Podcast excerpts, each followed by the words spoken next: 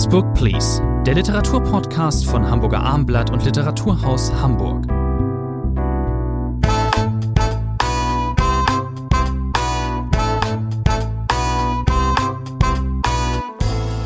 Wie immer drei Autorinnen und Autoren besprechen wir heute im Literaturpodcast Next Book Please. Bei mir im Podcaststudio ist Rainer Moritz der Leiter des Literaturhauses. Mein Name ist Thomas André. Die Titel heute, liebe Zuhörerinnen und Zuhörer, wir besprechen Kellen Winks Big Sky Country, erschienen bei Surkamp, übersetzt von Hannes Meyer.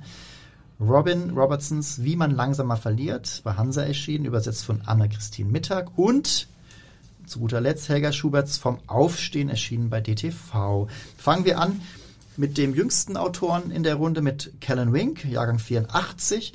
Der wurde durch eine im New Yorker publizierte Story bekannt. Zumindest ist das wiederum die Geschichte, die man sich im Literaturbetrieb erzählt. Ist eine gute Geschichte, weil das ist ja New Yorker, wunderbar. Das gibt's also zumindest in, äh, in Amerika gibt es, das, dass man da Bekanntheit erlangen kann, wenn man eine, eine Story in dieser berühmten Zeitschrift landet. Ich versuche auch seit Jahren, Herr Andre, im Hamburger Abendblatt eine Kurzgeschichte von mir durchzusetzen. Das, das ist mir bis heute nicht gelungen. Das wäre schön, wenn wir dafür noch, wenn wir dafür den Raum hätten, um Kurzgeschichten äh, abzudrucken.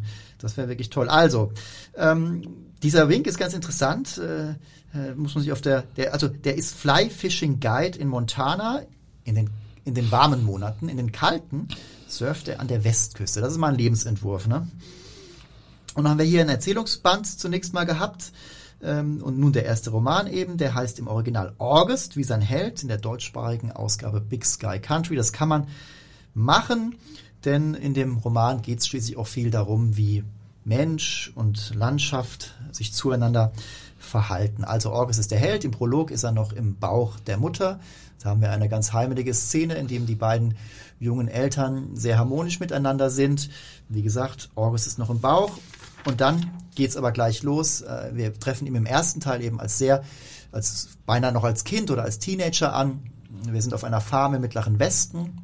Im ganzen Roman kann man jetzt schon mal sagen, geht es sehr viel auch um den Alltag von ähm, Landwirten in Nordamerika. Also hier geht's, äh, hier der Vater hat eine Milchkuhfarm ähm, und redet am aller, allerliebsten über das Wetter. Die Mutter hat intellektuelle Interessen und ähm, ja, es klappt in der Ehe nicht. Äh, irgendwann am Ende dieses ersten Teils leben die beiden Eltern auch schon in unterschiedlichen Häusern auf diesem Farmgelände.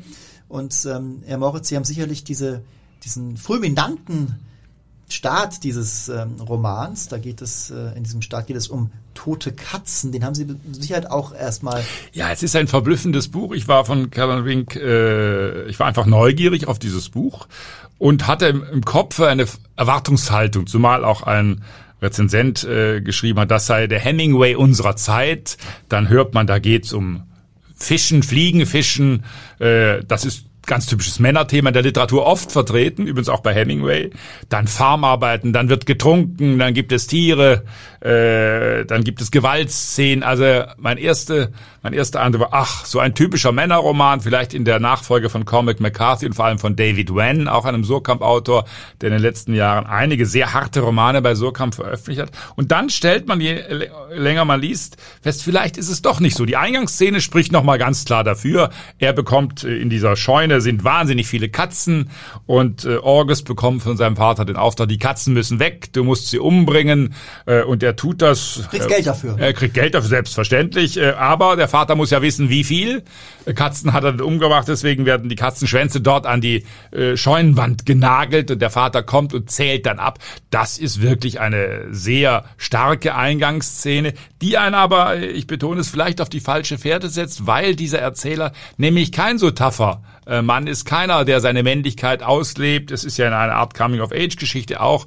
Er hat eine unglückliche Liebesgeschichte, das können wir äh, schon mal sagen. Er eine Freundin der Mutter, ich glaube gut zehn Jahre älter. Später ist das dann im zweiten genau, Teil. Im zweiten Teil zeigt ihm, äh, wie das mit dem Sex geht.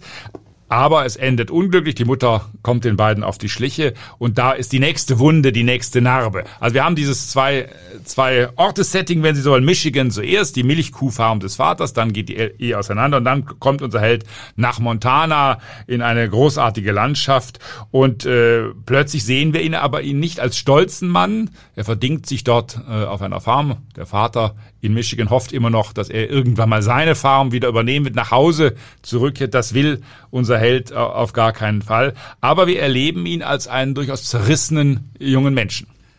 Wenn man sich die Frage erstmal stellt, das mit den Katzen äh, ist ja nun wirklich nicht so nett.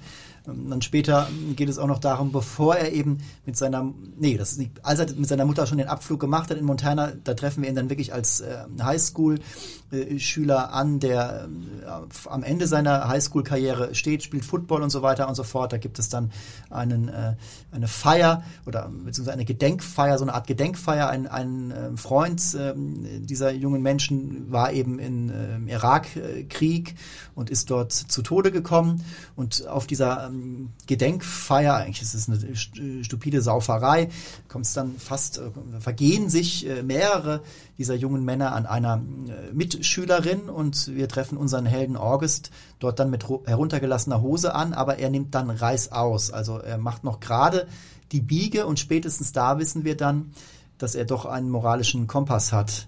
Und ähm, deswegen fiebern wir natürlich in diesem Roman letzten Endes mit ihm mit. Wir sympathisieren mit ihm. Und zwar, äh, wenn es darum geht, finde, wie, wie finde ich die Liebe.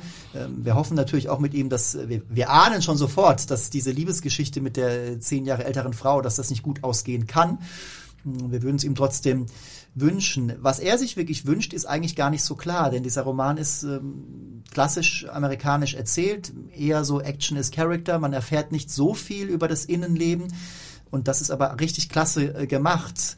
Wir äh, Leser setzen uns diesen August eben auch ein Stück weit zusammen. Ähm, und die Landschaft spielt, glaube ich, eine ganz ja. wichtige Rolle. Ich habe Montana erwähnt. Wir haben das ja häufig in Roman. Das ist ja ein uralter Topos, dass Landschaft immer Gefühle spiegelt, psychische Verirrungen, Verwirrungen äh, der Protagonisten zu spiegeln hat. Äh, das ist ein ganz alter Topos. Hier hat man das Gefühl, die Landschaft ist in gewisser Weise der Schauplatz der Gefühle selbst, ohne dass das jetzt eine Projektion ist, wie man sie aus herkömmlichen Romanen deckt. Nein, ich glaube, Sie haben es äh, gesagt, es gibt vielleicht drei große Themen. Es geht letztlich, schaut man genau einerseits um diese Männlichkeitsrolle, den Verlust von eindeutiger Männlichkeit, das ist ein Thema. Es geht um richtige Lebensformen. Wie lebe ich richtig? Was mache ich richtig in meinem Leben?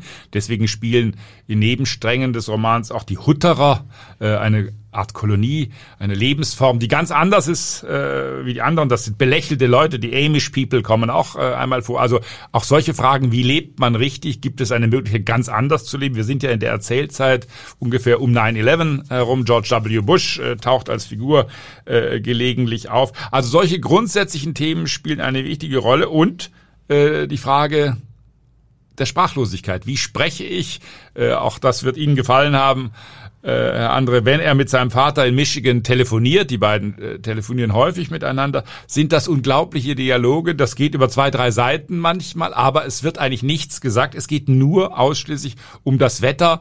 Schneit es bei euch schon in Montana? Wird es schneien bei euch in Montana? Bei uns hat es noch nicht geschneit, aber es ist angesagt, dass es bald schneien wird und dann wird es sicher wieder wärmer werden. Wie viel Grad habt ihr in Michigan? Das geht über Seiten. Es sind unglaubliche äh, Gespräche oder Nichtgespräche und das ist ganz entscheidend auch für die Charakterisierung unseres Helden. In den Gesprächen geht es ja eigentlich doch um etwas, nämlich der Vater erwartet, Mensch, Sohn, ich habe hier eine eigene Farm, du musst dich nicht auf anderen genau. Farmen verdingen.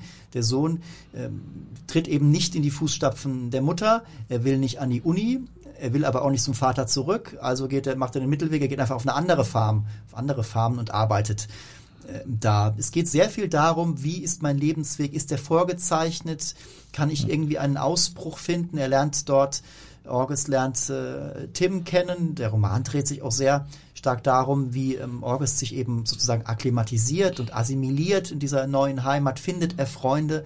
Das ist so unauffällig alles geschrieben und ich kann es nicht anders sagen. Es ist auch ein, auch ein immenser Sog. Äh, man, man fragt, man weiß nie genau, woran ist man eigentlich mit äh, den Figuren. Also genauso wenig wie August wissen wir als Leser, wie ist der Tim eigentlich so drauf.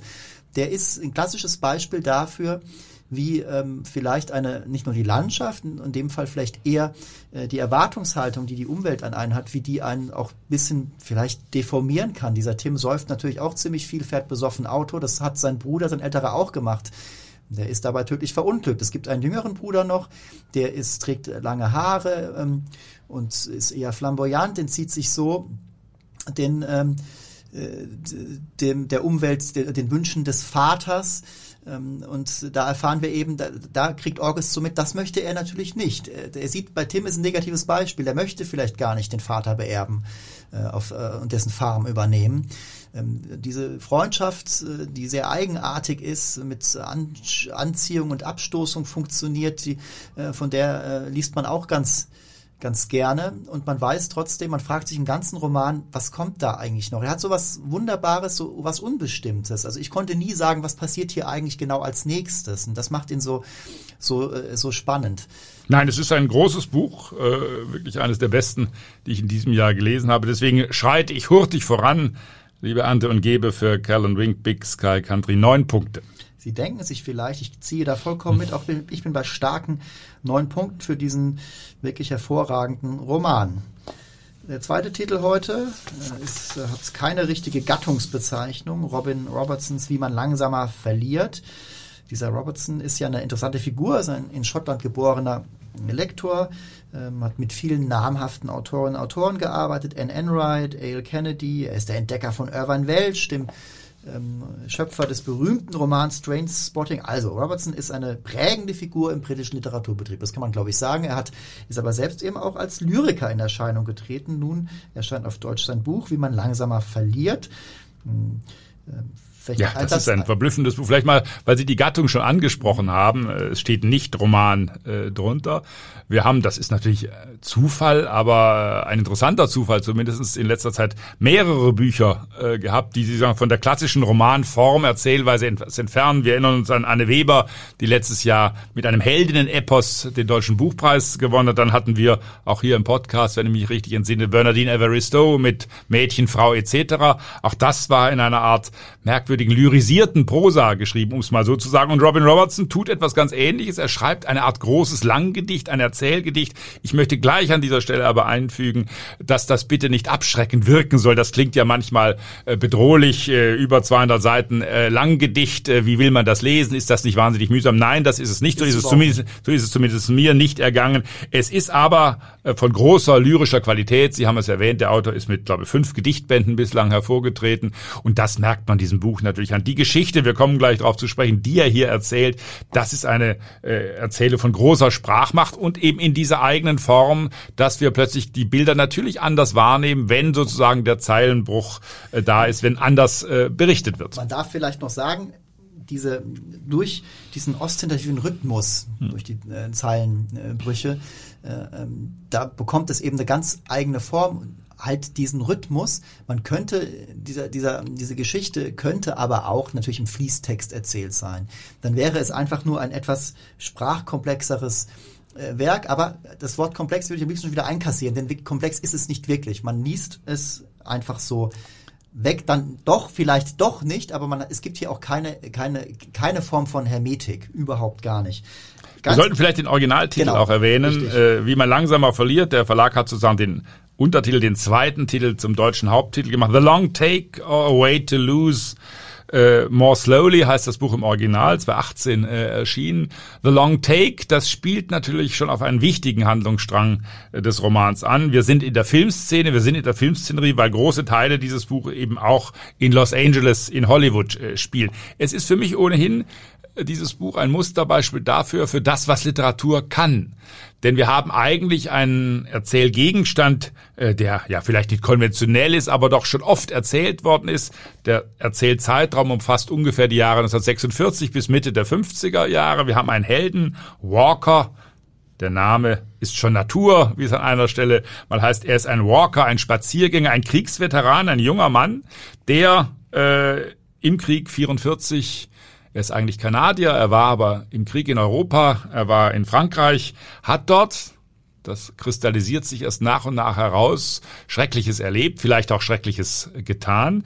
Und er kann nicht zurück. Er ist so traumatisiert von dem Kriegserlebnis, dass er nicht zurück kann nach Kanada, obwohl da äh, seine Freundin Annie Annie lange auf ihn wartet.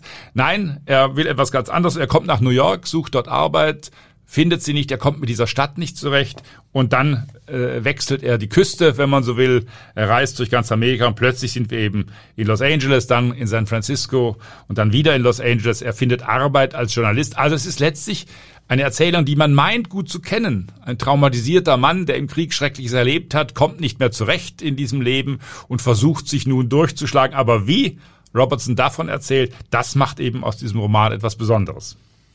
Diese, er war ja im Krieg sozusagen auf der dunklen Seite des Lebens und äh, das setzt sich ein klein wenig zumindest insofern fort, als er, Sie haben es gesagt, er wird Lokalredakteur und er interessiert sich sehr für die sagen wir mal, sozialen Themen und da aber besonders eben auch für die Leute, die auf der Straße leben. Er schreibt Obdachlosenreportagen, nicht nur aus LA, auch aus San Francisco. Er hat viel zu tun auch privat mit anderen ähm, Veteranen, äh, denen es nicht äh, gut ergeht. Man würde heute von äh, posttraumatischer Belastungsstörung sprechen. Er hat äh, sein Medium ist die Sprache. Es ist das Einzige, was er kann, ist sozusagen schreiben. Er hat diesen Beruf nicht äh, gelernt, wird trotzdem angestellt. Es ist davon auszugehen, dass die typografisch vom ähm, Haupttext unterschiedenen Teile äh, eben die Beschreibungen von der Front, äh, was ihn sozusagen noch äh, jagt, diese Erinnerungen, die ihn vor sich hertreiben, die ihn nicht so wirklich in der Gegenwart auch ankommen lassen, die stammen von ihm selbst. Es, äh, es gibt auch Tagebucheinträge, ta Tagebuchartige Einträge, auch die sind nochmal typografisch anders. Da geht es eher um, ähm, um die Stadtbeschreibung. Wir befinden uns eben in LA, auch an so einem Kipppunkt. Äh, das Viertel, in dem er sich meistens aufhält, Bunker Hill, das wurde Anfang der 60er Jahre komplett platt gemacht, planiert und dann fielen die Investoren darüber her und dann wurde dieses äh, LA eben noch glänzender. Äh, und äh, die Leute, die da lebten, wurden eben einfach äh, vertrieben. Das ist sehr gut miteinander verbunden, äh, wie ich finde. Wir haben sozusagen diesen Helden, diesen Walker, der nicht mit seiner Vergangenheit zurechtkommt, der traumatisiert ist oder wie immer man es nennen will, äh, der damit immer wieder zu kämpfen hat, das verfolgt ihn in seine Träume, das bestimmt sein ganzes äh, Leben. Aber ausgerechnet dieser Walker ist nun in einem Land, äh, in Städten, wo man mit der Vergangenheit fertig werden will. Sie erdrosseln die Stadt mit ihren Autobahnen, heißt es an einer Stelle. Das heißt, alles, was nach alt und vergangen aussieht, soll dort vernichtet werden. Äh, stattdessen sucht man sich neue Feinde. Das ist die Zeit der McCarthy-Ära. Der Kommunisten hat's äh, in den USA Amerika muss seine Gespenster haben, heißt es einmal. Das sind die Ausländer, das sind die Indianer, das sind die Kommunisten oder die vermeintlichen Kommunisten. Das heißt, der Roman hat da plötzlich auch eine hochinteressante Aktualität mit diesem Satz, Amerika muss seine Gespenster haben. Also es ist eine Identitätssuche, eine Ich-Suche dieses Mannes eingebunden in eine amerikanische Städtelandschaft, die nichts wissen will vom Gestern, die nichts wissen will von der Vergangenheit, die nur in die Zukunft schaut und deswegen die Vergangenheit gewissermaßen abreißt. Man kann sagen, dass äh, Walker einer ist, der unerlöst bleiben muss. Begegnet ihm immer wieder der Coyote, der auch durch ähm, LA wandert. Das ist alles, Sie haben es ähm, mehrfach erwähnt, äh, sprachliches Hochplateau, schöne Sprachbilder, Metaphern. Ähm, auch ein düsteres Buch, ein melancholisches California Buch natürlich. Ja. Noir kann man, ja. kann man sagen. Wir wissen als äh, Leserinnen und Leser definitiv, dass, ähm, dass er eben keine Erfüllung finden wird. Sie haben vorhin erwähnt, die Liebesgeschichte, diese Annie, die wartet ja schon längst nicht mehr auf ihn. Die hat mal auf ihn gewartet. Das ist aber schon lange, lange vorbei. Also es wird zunehmend äh, diffuser der, der Lebensalltag auch im Journalismus. Ähm, er verliert sich immer mehr. Er säuft natürlich auch viel. Er will teilweise auch natürlich trotzdem teilhaben an dieser glänzenden Stadt. Er hat dieses, diese, er, er findet dieses Hollywood, diese Traumfabrik, äh, faszinierend. Er trifft und, sich mit, mit Regisseuren. Wollte ich gerade sagen, man ist richtig eingeladen. Diese Regisseure spielen ja Fred Zinnemann zum Beispiel. Das ist der Mann, der 12 Uhr mittags äh, gedreht hat, äh, ist quasi eine Nebenfigur. Das heißt, man ist auch eingeladen durch dieses äh, fast manische äh, sich einlassen auf Filme, ist man sofort versucht, diese Filme von Jules Dassin, von Joseph Lewis auch wieder zu sehen, auch sich nochmal anzusehen. Ich war sofort geneigt, mir äh, die Dinge runterzuladen oder anzuschauen, weil es äh, Robin Roberts eben auch so versteht, diese Filme, äh, Night and the City äh, von Dassin beispielsweise, so anschaulich zu machen, dass sie genau zu dieser Szenerie passen. Also ein Roman, der auf vielen Ebenen ganz erstaunlich Jetzt ist. haben Sie Roman gesagt, sehr gut. Also ja, ich, dieses ähm, romanhafte Erzählgedicht. Genau. Ähm, es ist ein bisschen so, ich möchte gar nicht irgendwie rumkritteln, durch die Sprachmacht äh, des, des, des Autors äh, lese ich den Roman eigentlich, den man übrigens, muss man sagen, darf man sagen, am besten sehr langsam liest. Den kann man nicht einfach so, ich sagte vorhin mal weglesen, das ist das sowieso überhaupt gar nicht.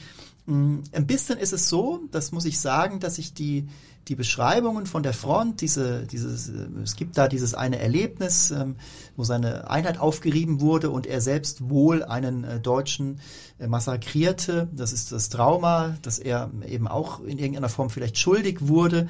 Das ist alles, das langweilt mich nicht, gar, gar überhaupt nicht. Wie gesagt, das ist alles äh, sprachlich sehr, sehr toll gemacht. Aber das finde ich, sagen wir mal so, diese Gedärme, die, die aus den So- Soldaten, aus den Soldatenkörpern heraushängen, das, das kennt man halt irgendwie schon. Was ich weniger kannte, war eben das Porträt der Stadt. Deswegen finde ich die Erzählgegenwart noch ein bisschen spannender, aber sie würde auch vielleicht nicht so funktionieren, ohne dass Sie, sie braucht die Folie, die braucht die Folie des. Krieges. Aber Herr André, wir haben häufig äh, mit Romanen zu tun oder mit Erzählgedichten zu tun, die nicht sehr sprachmächtig sind. Deswegen ist bin ich sehr, sehr dankbar für dieses Buch und gebe ihm, auch wenn das einfallslos ist, wieder neun Punkte. Ich bin bei sehr starken acht Punkten für Robin Robertsons Wie man langsamer verliert oder im Originaltitel The Long Take. Kommen wir zum letzten Titel für heute.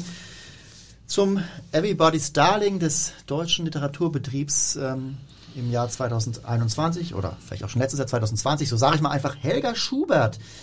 Äh, ihr Erzählungsband heißt Vom Aufstehen. Das ist eine Wahnsinnsgeschichte. Also die erzählen wir jetzt hier einfach nur mal kurz. Wir kennen sie aus letztem Jahr. Buch erscheint erst jetzt, aber im letzten Jahr war diese Frau damals 80, jetzt 81, plötzlich wieder auf der Bildfläche.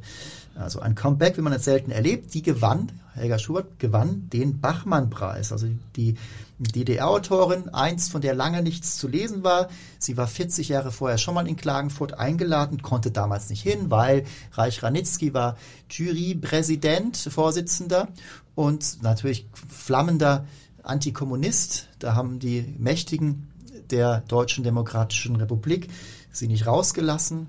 Kurioserweise war sie dann ein paar Jahre später Jurymitglied, glaube für drei, vier Jahre, bei diesem Ingeborg Bachmann-Wettbewerb. Aber nein, das ist natürlich erstmal der große Zauber. Man kann ja Werk äh, und Autorin und Autor nicht immer so ganz auseinanderhalten. Es gehört zu diesem Buch, zu dieser äh, Erfolgsgeschichte dazu, dass wir natürlich auch in gewisser Weise gerührt sind, dass hier diese Autorin, die zu den vielen Ines Geipel, die Kulturwissenschaftlerin und Autorin, hat darauf immer wieder hingewiesen, zu den vielen äh, übersehenen Autorinnen und Autoren der DDR-Literaturgeschichte äh, gehört. Äh, da gibt es sicherlich noch manches zu entdecken. Da wird Helga Schubert nicht die letzte bleiben. Aber dass sie jetzt sozusagen die äh, sozusagen aus dem Nichts in Anführungszeichen wieder hervorkommt. Sie hat im letzten Jahr, auch das war für Journalistinnen und Journalisten natürlich ein beliebtes Thema, auch sich sehr suffisant über Christa Wolf äh, geäußert. Also diese äh, Heldinnenverehrung, die Christa Wolf teilweise noch bis heute äh, entgegenschlägt. Da hat Helga Schubert ganz nüchterne Töne angeschlagen und eine zu große Nähe zum Regime, zum Schriftstellerverband der DDR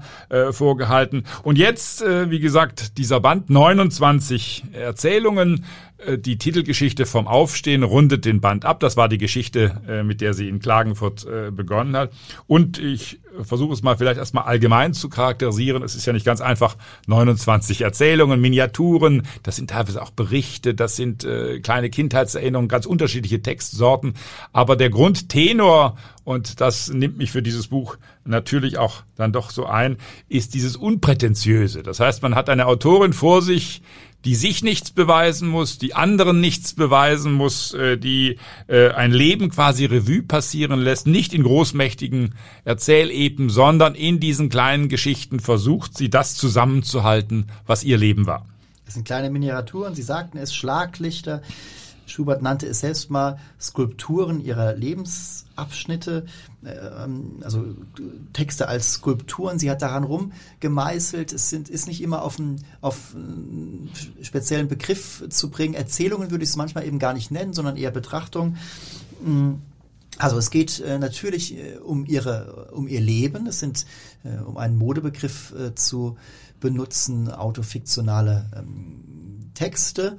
Äh, es geht sehr viel darum, wer ist diese Frau gewesen durch ihre, Generationszugehörigkeit. Logisch, klingt ganz banal, aber sie hat als 1940 geborenes Kriegskind hat sie eben ähm, viele Erlebnisse, die nur sie so hat haben können, später auch eben in, als, als Kind oder als Jugendliche in der DDR, dann später als, äh, als ähm, Psychotherapeutin, die, die ähm, sich entschied, äh, auf die Seite Literatur zu wechseln. Sie war kürzlich, lieber Herr Morris, bei Ihnen im Literaturhaus, hat dann sehr viel... Rein digital sozusagen, genau. Genau, genau. Sie war digital im Literaturhaus, hat äh, sehr offen aus ihrem Leben erzählt und so offenherzig sind auch diese Texte, aber sie sind es äh, eben nicht auf die platte Art und Weise. Ich fühlte mich manchmal, vielleicht liegt es auch daran, dass Frau Schubert in Mecklenburg äh, hauptsächlich lebt, sie, die Berlinerin, die in Berlin auch, glaube ich, immer noch mehr als einen Koffer hat, aber meistens ist sie eben auf dem Land. Sie hat mich manchmal erinnert durch dieses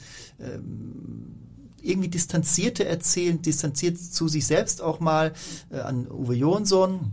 Gibt auch die schöne Episode, wo sie uns mitteilt, wie schwierig es damals war, aus dem Westen eben. Ähm, wie schleuse ich die Jahrestage von Uwe Jonsson genau. in den Osten. Nein, ich glaube, wir müssen noch einen Punkt etwas äh, schärfen.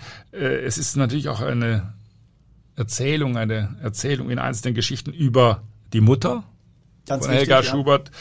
Kriegskind, Flüchtlingskind, Kind der deutschen Teilung. Das sind drei der großen frühen äh, Geschichten. Und es ist ja schon unglaublich, was hier erzählt wird, denn die Mutter, sie sagt das auch immer wieder, die Mutter, dass eigentlich hätte sie ihre Tochter abtreiben wollen, dann hätte sie sie auf der Flucht zurücklassen wollen eigentlich. Und schließlich hätte sie, als die Russen dann anrückten äh, in Greifswald, äh, vergiften wollen, aus Angst vor den Russen. Das, wenn man das nur einzeln sich auf der Zunge zergehen lässt, ist natürlich harter Tobak. Und diese Mutter, die sehr, sehr alt äh, geworden 101. ist. Genau, die äh, steht natürlich ganz im Zentrum. Wie gehe ich mit dieser Mutter um? Gerade die letzte Geschichte vom Aufstehen geht nochmal ganz stark auf diese Mutter-Tochter-Beziehung ein. Es ist auch ein persönliches Buch, ja, in irgendeiner Form über Deutschland, über die Teilung, die Wiedervereinigung.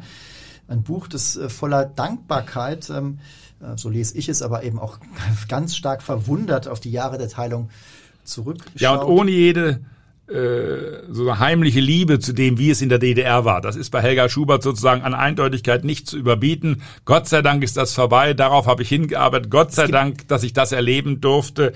Es gibt eine sehr schöne Szene, äh, das zeigt, dass auch dieser Band einiges an kleiner Komik zu bieten hat. Frieder, Friederike Mayröcker, die große äh, österreichische äh, Autorin, besucht äh, Helga Schubert äh, in der DDR und sagt dann, keinen Tag könnte ich hier leben, sagt die Mayröcker.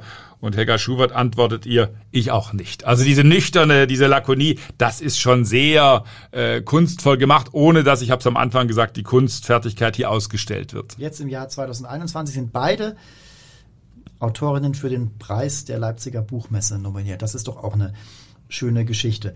Also, das ist, ähm, das Buch steht selbstverständlich auf der Bestsellerliste seit einigen Wochen, wird es auch dort, äh, wird auch dort noch länger äh, vorzufinden sein, ist ein schmales Buch mit kurzen äh, Texten, die alle, wie man so schön sagt, nachhallen.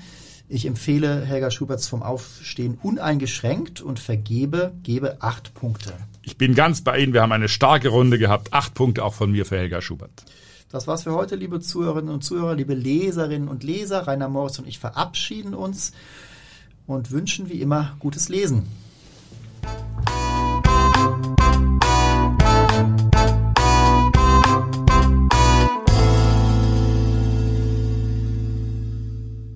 Weitere Podcasts vom Hamburger Abendblatt finden Sie auf abendblatt.de slash podcast.